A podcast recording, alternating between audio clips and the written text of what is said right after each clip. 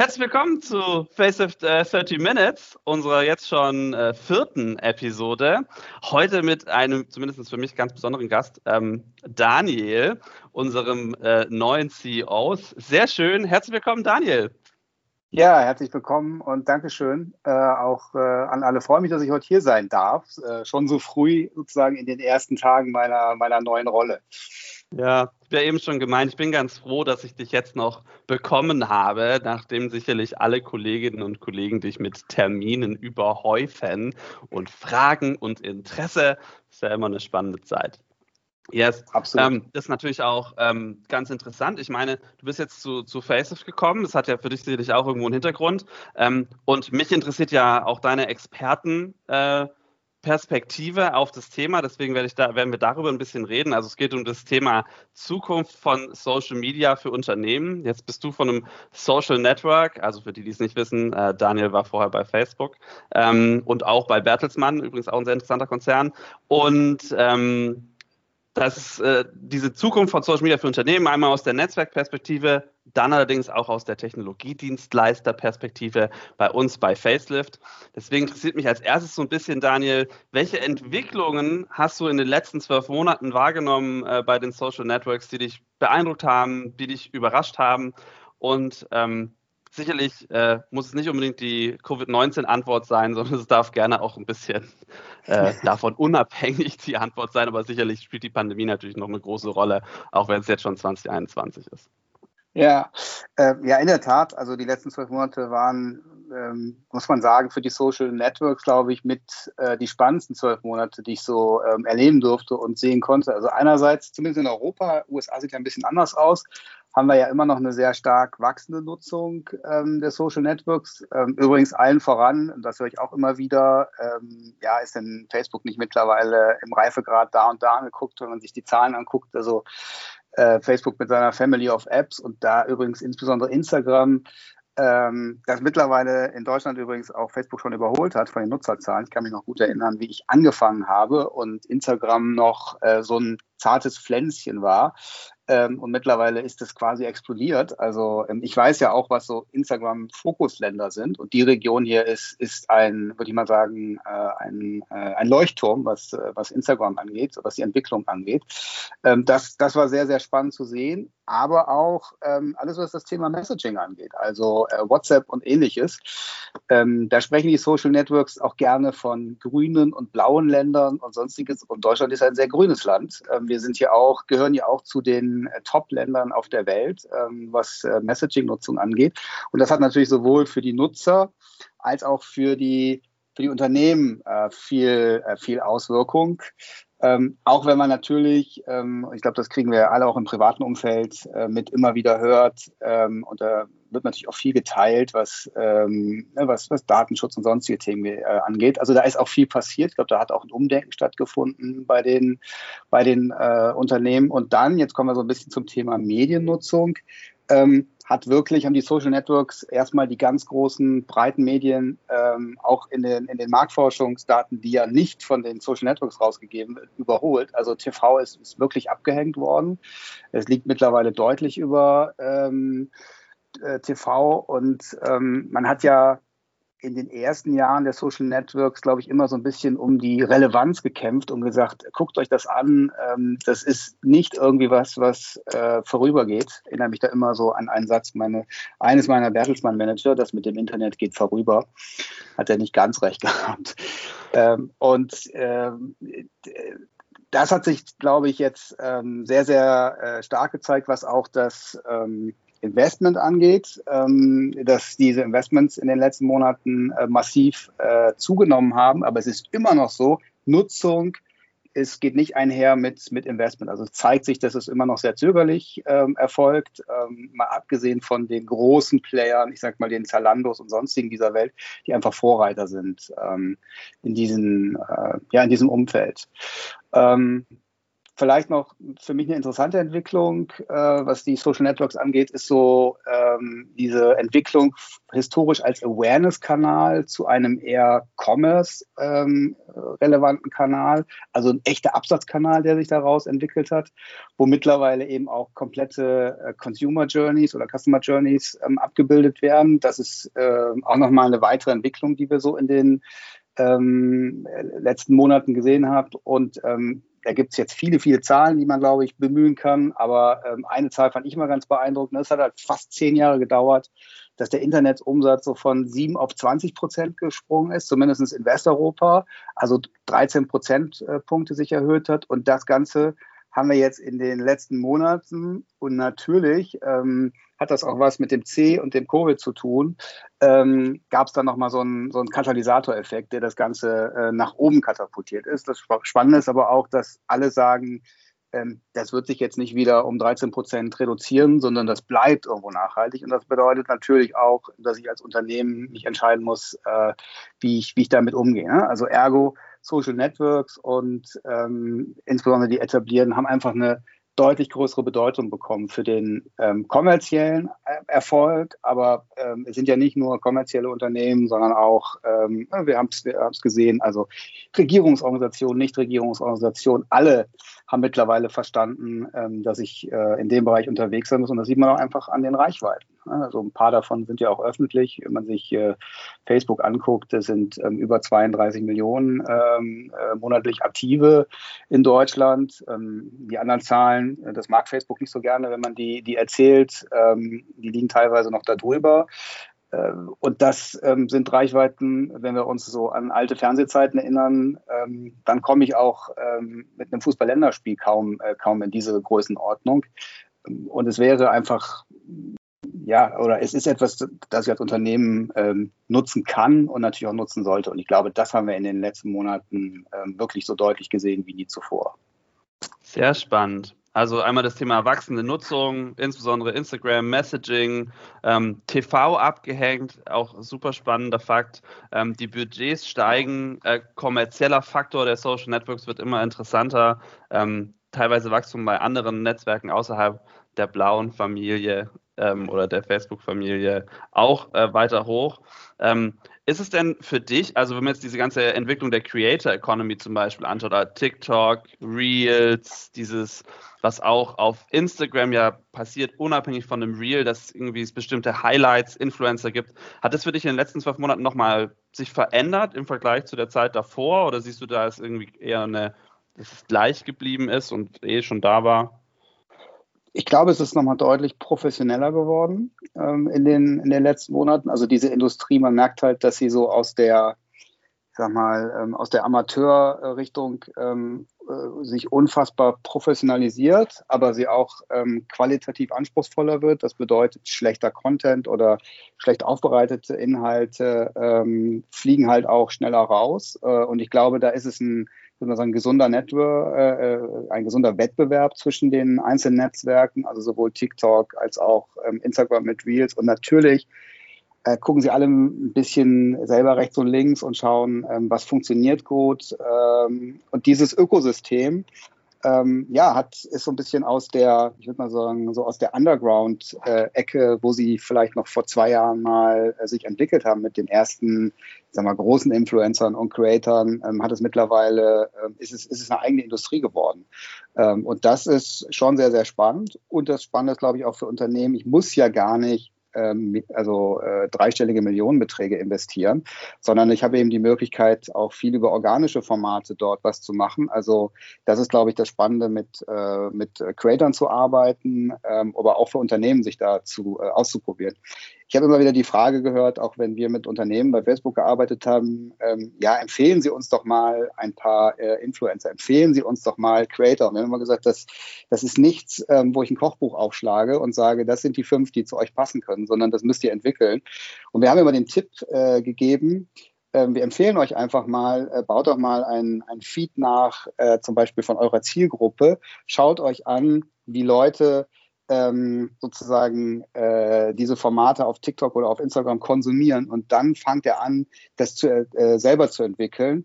Äh, und vor allen Dingen gibt es nicht äh, an irgendeine externe Agentur nur, also äh, nicht falsch verstehen, Agenturen sind wichtig und auch äh, super relevant in diesem Umfeld, aber delegiert das nicht weg. Ähm, was gerade bei großen Unternehmen immer noch so die alte Logik äh, der Media äh, ist, so im Sinne, ich habe jetzt jemanden, der mir da eine Kampagne baut und dann machen die das schön und dann wird das alles super, sondern ich muss ähm, mich viel intensiver damit beschäftigen. Und ich glaube, ähm, das sind so die Lerneffekte. Und da merkt man natürlich auch ähm, je nach Industrie oder auch je nach ähm, Ansprechpartner auf der anderen Seite, wie sehr man ja bereit ist, sich wirklich darauf einzulassen und da auch einzutauchen. Ähm, oder man eher noch so ein bisschen vielleicht in der alten Denke unterwegs ist. Das ist ja eine Dienstleisteraufgabe. Ne? Also jetzt mhm. bin ich selber bei einem Dienstleister ähm, nicht falsch verstehen, aber ich glaube, ähm, ähm, es ist deutlich weggegangen von der früheren Social Media, ähm, macht irgendein kleines Team im Marketing, der Praktikant, äh, mal äh, despektierlich gesprochen. Da haben wir eine wahnsinnige Entwicklung gesehen jetzt in den letzten ja. äh, Monaten. Ich erinnere mich an ein Gespräch, das hatte ich mit einer Freundin vor boah, bestimmt acht, neun Jahren oder sowas in die Richtung, vielleicht auch schon zehn Jahre her. Ähm, und sie war damals schon fest davon überzeugt, dass der große Mehrwert für Unternehmen was Social Media angeht, ist, dass es eben nicht mehr eine One-Way-Communication ist, sondern eine Two-Way-Communication. Also es ist quasi, ich nicht mehr nur noch raus kommuniziere und nie eine Art von Feedback bekomme, außer vielleicht dann nachher in den Absatzzahlen oder einem Leserbrief mal blöde gesprochen hat oder eine Leser-E-Mail, sondern dass ich mich als Unternehmen öffne gegenüber der Kommunikation meiner Kunden aber das ist natürlich auch eine riesen Herausforderung ist für mich als Unternehmen. Wenn ich das nicht gewohnt bin, dass ich quasi Fragen bekomme oder Lob, ne? oder einfach Leute sich interessieren, ja, dass Leute auf einmal wissen wollen, hey, wie sieht es bei euch aus, was passiert bei euch? Und ähm, das ist zumindest auch was, was, was ich so wahrnehme, dass es gibt schon viele Unternehmen, die haben das geschafft, die sind in diese Richtung gegangen und haben auch für sich erkannt, hey, ich kann auf Instagram mit interessanten Umfragen total die spannende Interaktion für mich gestalten. Ich kann auch eine Markt Marktforschung, Anführungsstrichen, ein, ein, bisschen machen. Und andere, die sind dann noch so ein bisschen zurückhaltender. Ähm, wie ist da so deine Perspektive drauf? Also, wenn du dir überlegst, so 20, 50, 70 Prozent aller Unternehmen, ich weiß, es ist eine sehr generische Frage, du darfst sie gerne spezifischer beantworten, ähm, sind schon auf so einem, einem Weg, ähm, was du auch eben gemeint hast mit Commerce, ne? also Social Media als Vertriebskanal, als Kommunikationskanal, als Customer Service Kanal. Also wie weit sind wir da schon? Ne? Es ist quasi für uns in der Social Media Bubble so natürlich, machen alle, ja, oder ist es vielleicht auch noch ein bisschen, nee, es gibt schon noch Potenziale, ne? also man kann da noch echt äh, nach vorne gehen, auch als Unternehmen und auch noch innovativ sein. Ja, also die Zahlen, die ich kenne, ist, dass, ähm, und das betrifft jetzt nicht nur sozusagen das blaue Netzwerk, ist, dass äh, knapp 50 Prozent der Unternehmen wirklich professionell Social Media äh, bisher nutzen. Und das ist jetzt mehr als äh, zu sagen, ich habe ähm, einfach eine Facebook-Seite, wo ich meinen Firmennamen draufschreibe und drei Fotos reinsetze, sondern eben ähm, wirklich aktiv das ähm, manage. Also insofern haben wir noch ähm, äh, ja, deutlich Potenzial äh, nach oben, was ich, äh, was ich dort nutzen kann. Ähm, und was das äh, Thema Commerce angeht, glaube ich, da sind wir ja sowieso in Deutschland immer noch so ein bisschen zurückhaltend. Also wenn man sich andere Länder anguckt, gerade UK ist, ist natürlich immer sehr weit vorne. Auch da ähm, wir nähern uns diesen Themen ja immer mit einer gewissen Vorsicht. Und da würde ich jetzt immer noch mal die E-Commercer und die ähm, also die sehr, äh, sagen wir mal, digital orientierten Geschäftsmodelle und Firmen äh, ein bisschen in eine eigene Gruppe setzen. Ähm, die sind sicherlich Treiber dieser Entwicklung und da gucken die großen Unternehmen auch hin.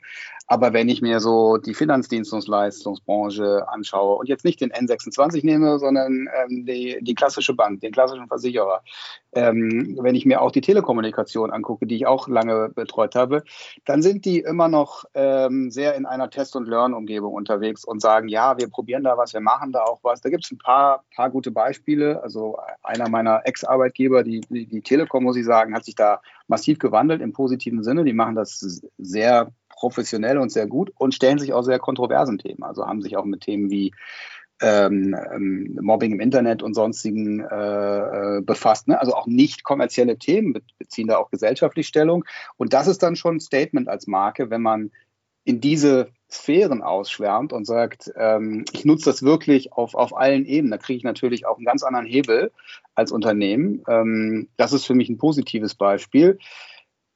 Was sie immer noch nicht so ganz verstanden haben, was ich ganz spannend finde, es kommt natürlich auch negatives Feedback. Und ähm, da habe ich dann oft Kommentare gehört wie, ja, können wir das nicht abstellen, können wir sonst was? Nein, dem müsst ihr euch stellen.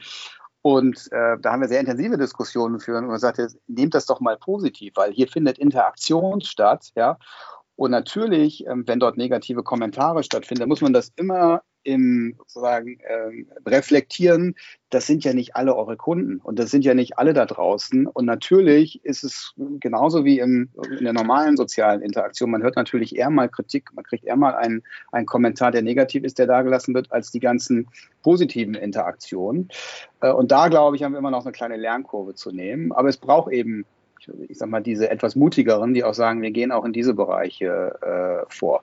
Und beim Commerce-Thema, glaube ich, stehen wir in Deutschland noch wirklich, ich will nicht sagen in den Anfängen, aber wir sind, äh, wir sind ja auch eine Barzahlungsnation. Ich glaube, da äh, ist immer noch, sind immer noch zwei, drei Knoten, die wir ein bisschen lösen müssen. Und, und äh, von daher bin ich da äh, total positiv, dass da noch viel passieren wird.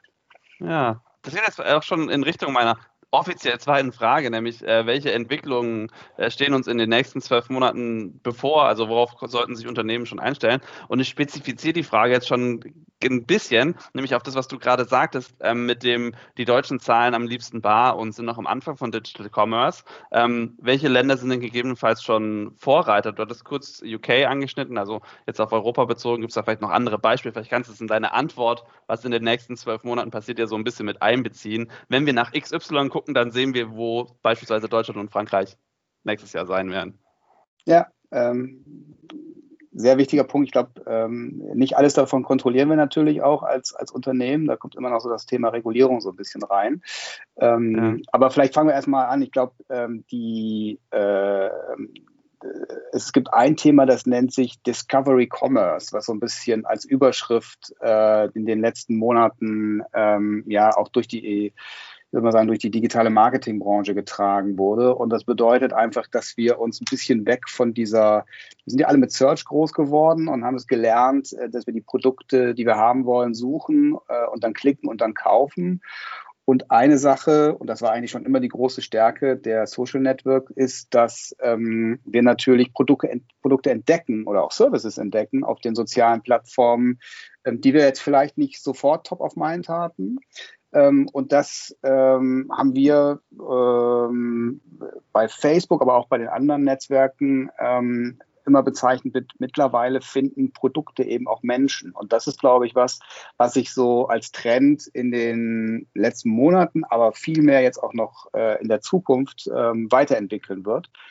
Und dann ist es natürlich auch sehr spannend, dass sich diese gesamte Journey mehr und mehr ähm, auf den Plattformen stattfindet, ähm, was einfach auch heißt, dass, dass äh, wir immer noch sehr viel Friktion haben, ähm, die stattfindet. Ähm, wir kennen das ja alle klassisch, dass wir irgendwo drauf klicken und dann äh, landen wir auf einer Landingpage oder sonst irgendwo und müssen uns dann da durchklicken. Und wir haben wahnsinnig hohe Abbruchraten weil es einfach nicht gut ist. Ja? Die, ähm, die Customer Experience ist, äh, ist nicht sehr gut.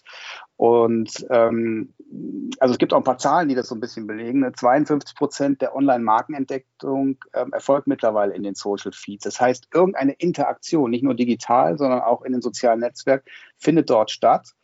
Ähm, das heißt, ich muss da irgendwo ähm, äh, präsent sein und knapp 91 Prozent der Verbraucher sagen halt auch, ähm, dass sie dort kaufen, wo sie personalisierte Angebote bekommen.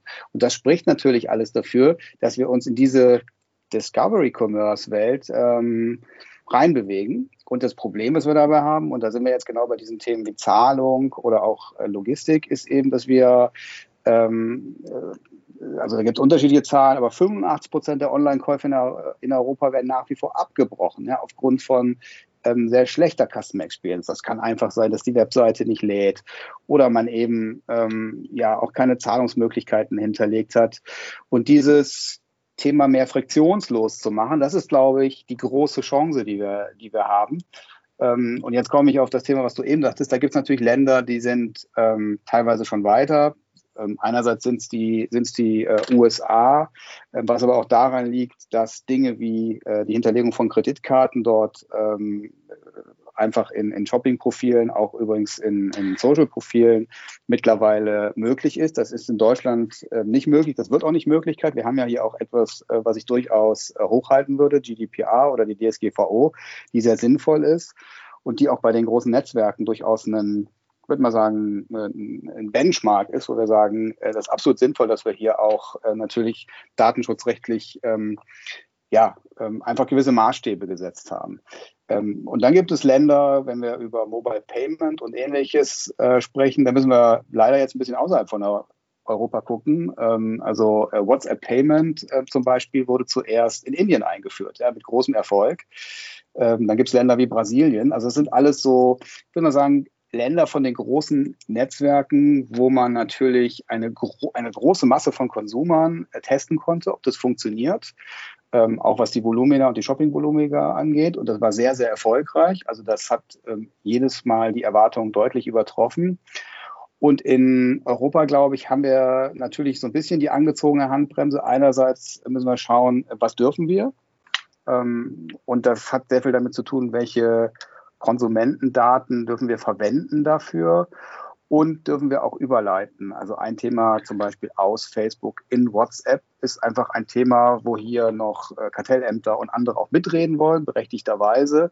Also technisch gibt es das schon, es ist noch nicht aktiviert in Europa. Es wird irgendwann kommen, vielleicht wird es ein bisschen anders aussehen, als wir es ähm, in den äh, Emerging Markets gesehen haben. Aber diese Entwicklung wird definitiv kommen, weil der Kunde will das. Ähm, und ähm, ich glaube auch irgendwann, äh, dass äh, die Menschen, die sich mit den Regulierungsthemen beschäftigen, merken, ähm, dass wir das nicht mehr komplett äh, zurückhalten äh, werden. Ja, finde ich auch immer ganz spannend, dass da selbst, also Konsumentinnen und Konsumenten da selber so ein bisschen den Widerspruch aufmachen, zu sagen, ja natürlich, ich will das alles auf meinem Handy machen können. Nee, natürlich will ich nicht, dass die meine Daten haben. Naja, gut. Also vielleicht ist es ein bisschen schwierig, dich hier von Punkt A nach B nach C zu bringen, wenn wir nicht ein bisschen was von deinen Daten haben. Aber da gibt es sicherlich auch äh, kluge Leute, die das so hinbekommen, dass ich eben auf der einen Seite den Datenschutz und die Datensicherheit respektiere und auf der anderen Seite eine schöne, reibungslose Customer Journey habe, wo ich mich von meinem Messenger zu meinem Social Network zu meinem vielleicht Zahlungsdienstleister, äh, sogar vielleicht hin zu einer irgendwie gearteten Webseite bewegen kann, ohne dass ich das eigentlich überhaupt merke. Ähm, und was du eben meintest hier mit äh, Brasilien und Indien, ich war eine ganze Zeit lang in einer ähm, Leadership Development Organisation ISAC und als wir in Deutschland uns noch bewegt haben von E-Mail zu Slack, was Kommunikation angeht, haben die schon irgendwie 10.000 Leute mit WhatsApp organisiert. Also es ist wirklich mhm. sensational, was so die, die Mobile-Nutzung anging in Brasilien, in Indien. Also eigentlich grundsätzlich fast überall außerhalb von Deutschland oder auch außerhalb von Europa. Also da, die Deutschen sind da sehr so marginal improvements, Step für Step immer, immer so ein bisschen weiter, also jetzt sehr verallgemeinert, ne? Das ist jetzt nicht ähm, bei keinem äh, Maß die Wahrheit, aber so meine persönliche Wahrnehmung. Ähm, wie glaubst du denn, ist es für Unternehmen, die jetzt nicht unbedingt Mode verkaufen oder Sachen, die ich halt quasi sofort haben möchte, sondern die vielleicht ein bisschen komplexere Produkte haben? Also, wo ich einen, einen Sales Cycle habe, der vielleicht nicht irgendwie fünf Minuten ist, sondern der vielleicht eher fünf Wochen oder sogar fünf Monate ist, wo man natürlich dann auch schnell in den B2B-Bereich kommt, ja, wo ich vielleicht auch Spezialdienstleistungen äh, mhm. anbiete, wo ich aber trotzdem auch auf Social Media unterwegs bin. Wir haben ja sehr diverse Kunden bei Facelift von bis, ne? es gibt ja dann auch äh, sogar B2B-Versicherungscases etc., ähm, wo ich mich eher an Unternehmen wende. Ähm, wie würdest du die Entwicklung für diese Art von Produkten, also komplexere Produkte mit, mit, längerer, ähm, mit längerem Sales-Cycle, würdest du das da bewerten? Ja, das ist, äh, das ist natürlich eine andere Welt als die schnell, schnell drehenden Produkte, aber das ist ja genau die Welt, mit der ich mich auch bei Facebook äh, so ein bisschen beschäftigen durfte, äh, B2B. Äh, ich glaube, dass diese Unternehmen ähm, auch verstanden haben, dass ich äh, auf meiner, ich nenne es mal auf dem, äh, auf der Customer Journey ähm, Berührungspunkte brauche und habe ähm, mit den sozialen Netzwerken, indem ich eben, ähm, sei es zum Beispiel Interaktion ähm, mit lokalen Versicherungsbüros ähm, oder eben auch mit äh, sag mal, Informationen, White Papers und ähnliches, ähm, die ich benötige, um ähm, besseres Verständnis in, in, diese äh, Produktwelt und in diese längeren Produktzyklen äh, zu, zu, bekommen. Das passiert auch äh, zunehmend. Da haben wir auch ehrlich gesagt ähm, erste sehr, sehr spannende ähm, Cases gesehen, gerade so im, im IT-Umfeld oder in auch äh, längeren äh, Entwicklungszyklen. Also es findet statt auf der Journey. Natürlich gibt es äh, zwischendurch immer noch wieder Interaktionen, die dann auch persönlich stattfinden.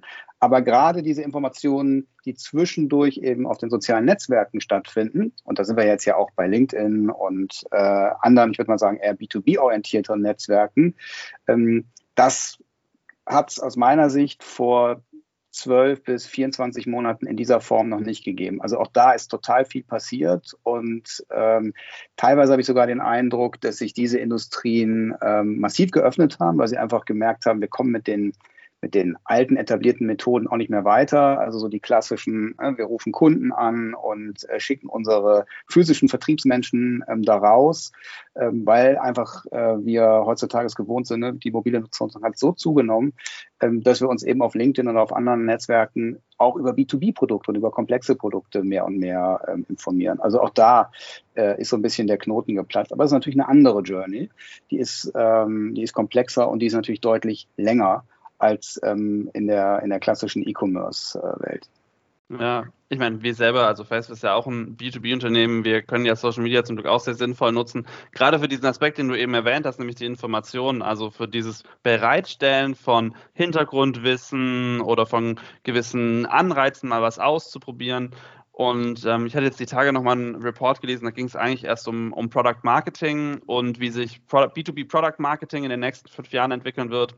Und eine These daraus ist, dass es dadurch, dass gerade Software natürlich, aber auch andere Produkte immer leichter und schneller weiterzuentwickeln sind, also dass ich immer weniger Kosten versenken muss, zum Beispiel in Softwareentwicklung, dadurch auch schneller kopiert werden kann, wird der Branding-Effekt bei B2B natürlich auch immer wichtiger. Also ich kann dann manche B2B-Produkte fast fast wie Zahnpasta verkaufen, dadurch, dass ich einfach die Produkte kaum mehr unterscheiden kann, anhand rein ihrer Funktionen, die dann sehr ähnlich werden, sehr schnell. Das gilt jetzt vielleicht nicht für die Tunnelbohrmaschine, aber es gilt sicherlich für andere Arten von Dienstleistungen. Und dann kann ich natürlich auch Social Media sehr gut für, für Branding benutzen ne? und für das äh, Engagen meiner Community, also die Unterhaltung einer Community. Ein Beispiel aus unserem Kundenkreis war immer der Hersteller von Apothekenrobotern, der in Italien einfach alle Apotheker an seine tatsächlich Facebook-Seite gebunden hatte und die haben dann da die verschiedenen Einsätze dieser Apothekenroboter diskutiert und wie man das am besten in den Laden äh, bringt und wie man das nutzen kann. Finde ich auch super spannend, ne? weil ja an sich Social Network auch diese Communities sind,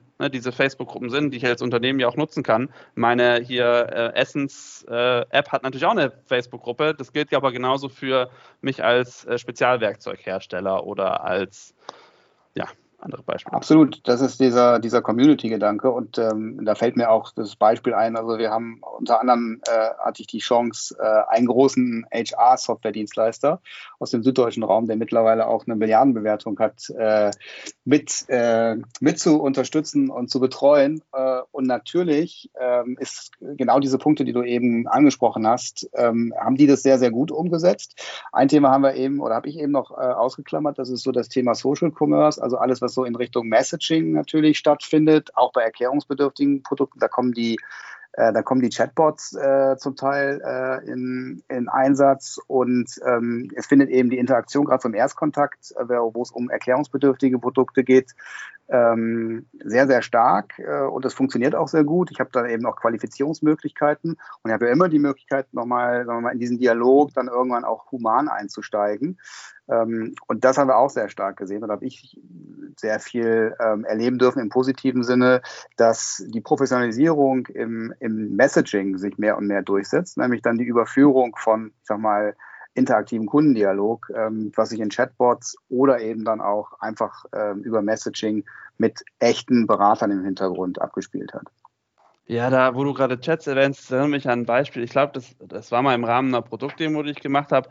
Das war ein, ich weiß, ein Rüttelmaschinenhersteller. Das war irgendwas auf einer Baustelle. Ich weiß nicht, waren es Kräne, also irgendein so Spezialwerkzeug auch auf der Baustelle, ähm, Kräne. Und dachte mir, an sich ist doch WhatsApp hier ein mega Customer Service Case. Wie einfach ist es denn? Ich stehe vor dieser Maschine, ich habe ein Problem als Handwerker, als Handwerkerin und äh, ich schicke ein Bild, ich schicke eine Voice Message, kann das erklären, krieg sofort auf der Baustelle vom Customer Service ein Video zurückgeschickt, äh, drück die drei Knöpfe, ist doch viel besser, als wenn ich da erst zurück ins Büro laufen muss, ich rufe an, ich lese die Bedienungsanleitung etc. So, ich kann quasi meine Maschine innerhalb von, sag mal, 15 Minuten wieder online bringen, was vielleicht halt sonst überhaupt nicht funktionieren würde. Ähm, der Handwerker freut sich, ich als Unternehmen freue mich und ich habe Social Media äh, zur Kundenbindung genutzt, äh, der Kunde ist glücklicher etc. Ähm, ich habe da manchmal so ein bisschen auch den Wunsch oder den, die Hoffnung, dass Unternehmen in den nächsten zwölf Monaten da noch mehr wagen würden, ne? dass man quasi Covid als auch als Ausrede, wie du es eben genannt hast, als Katalysator nutzen kann, vielleicht auch um intern ein bisschen Hürden zu überwinden, so nach dem Motto, wenn nicht jetzt,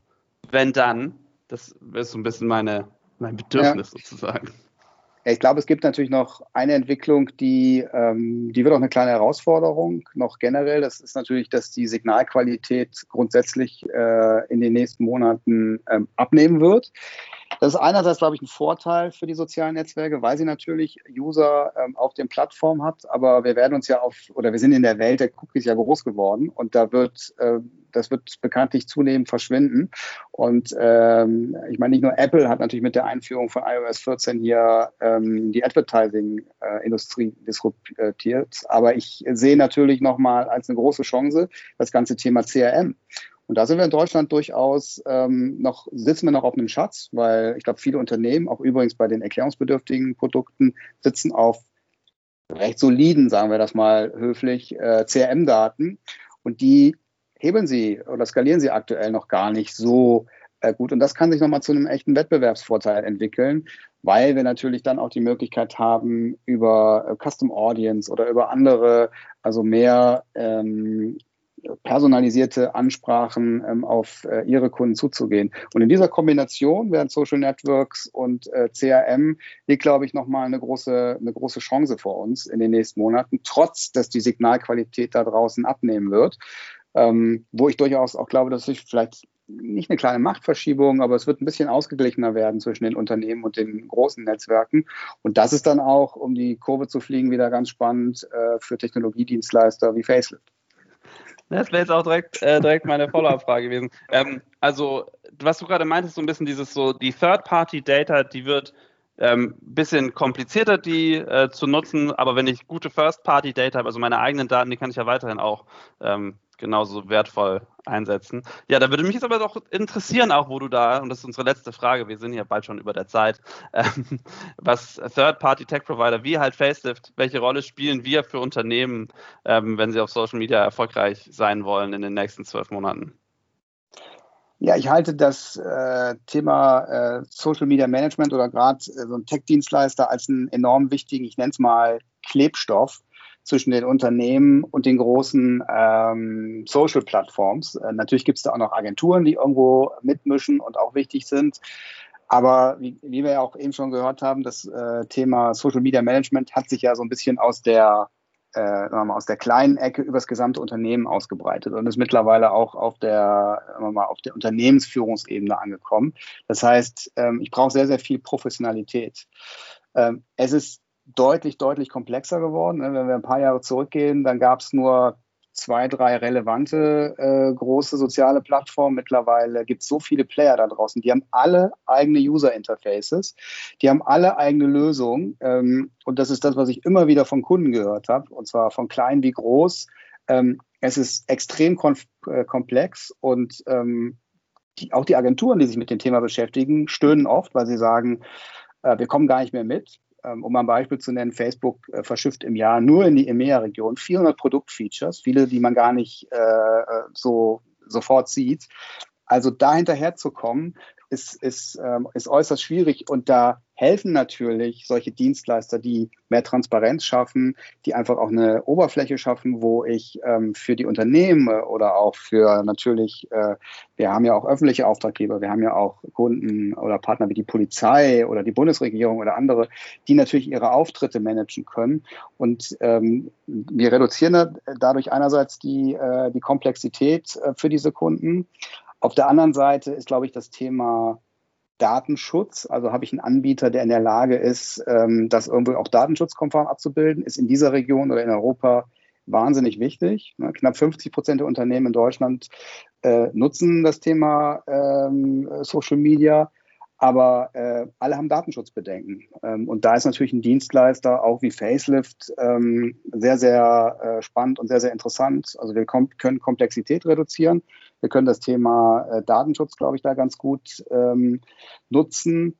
Ähm, und wir helfen eben, ähm, diese Transparenz herzustellen, äh, die, die ansonsten extrem schwierig äh, oder zunehmend schwieriger wird äh, für die Kunden, weil sie eben einfach überfordert sind. Ja, ich habe noch eine Bonusfrage am Ende, ähm, wo du gerade sagst, äh, Facebook shippt äh, 400 Features äh, allein in Europa. Was ist denn dein Hidden Gem, dein kleines verstecktes Feature in der Facebook-Familie, ähm, das du besonders zu schätzen weißt oder das du vielleicht auch einfach witzig findest oder interessant? Es gibt ein Feature, ähm, was ich ganz witzig finde, das kennt kaum jemand, das nennt sich Click to Call. Also ich habe die Möglichkeit, quasi aus einer Facebook-Anzeige einen Call zu initiieren. Das ist relativ oldschool eigentlich, ähm, passt aber sehr gut. Ähm, also ich kenne das natürlich auch so ein bisschen auch aus der Telco und aus der B2B-Welt. Äh, wir haben das ein paar Mal äh, verprobt, ähm, was ja, was äh, durchaus ähm, interessante Zahlen hervorgebracht hat. Das ist jetzt, wie gesagt, so eine Kombination aus alter Welt und, äh, und neuer Welt. Ansonsten bin ich einfach großer Fan ähm, von diesen ganzen Commerce-Features. Ähm, also auch das wird noch zu wenig genutzt. Äh, das nennt sich dann Collaborative Ads, wo ich eben Shopping-Kataloge reinbringen kann oder Dynamic Ads. Ähm, und das kann man durchaus mal für wenn man kleine Budgets ähm, ausprobieren. Äh, unabhängig davon, ob ich der Maschinenbauer bin ähm, oder jetzt vielleicht auch ähm, der äh, Happy Socks äh, E-Com-Shop. Ja. Wunderbar. Click to Call. Äh, der Tipp vom, äh, vom Profi. Sehr cool, Daniel. Vielen Dank für die sehr interessanten, den interessanten Rückblick auf die letzten zwölf Monate, was äh, passiert ist an Professionalisierung, an Wachstum, ne, also wie stark die sozialen Netzwerke geworden sind. Äh, vielen Dank für den Ausblick, ne, was uns äh, noch erwartet im Discovery Commerce, ähm, im Conversational Commerce, in der Creator Economy, ähm, gegebenenfalls auch im Payment. Ähm, und natürlich auch nochmal danke für den Mehrwert, die Mehrwerterklärung. von, von Facelift und anderen Dienstleistern, also für alle Zuhörer und Zuhörerinnen. Super, ich danke dir ganz herzlich. Ähm, und, ich danke dir, äh, Johannes. My pleasure und äh, bis bald. Bis bald. Tschüss.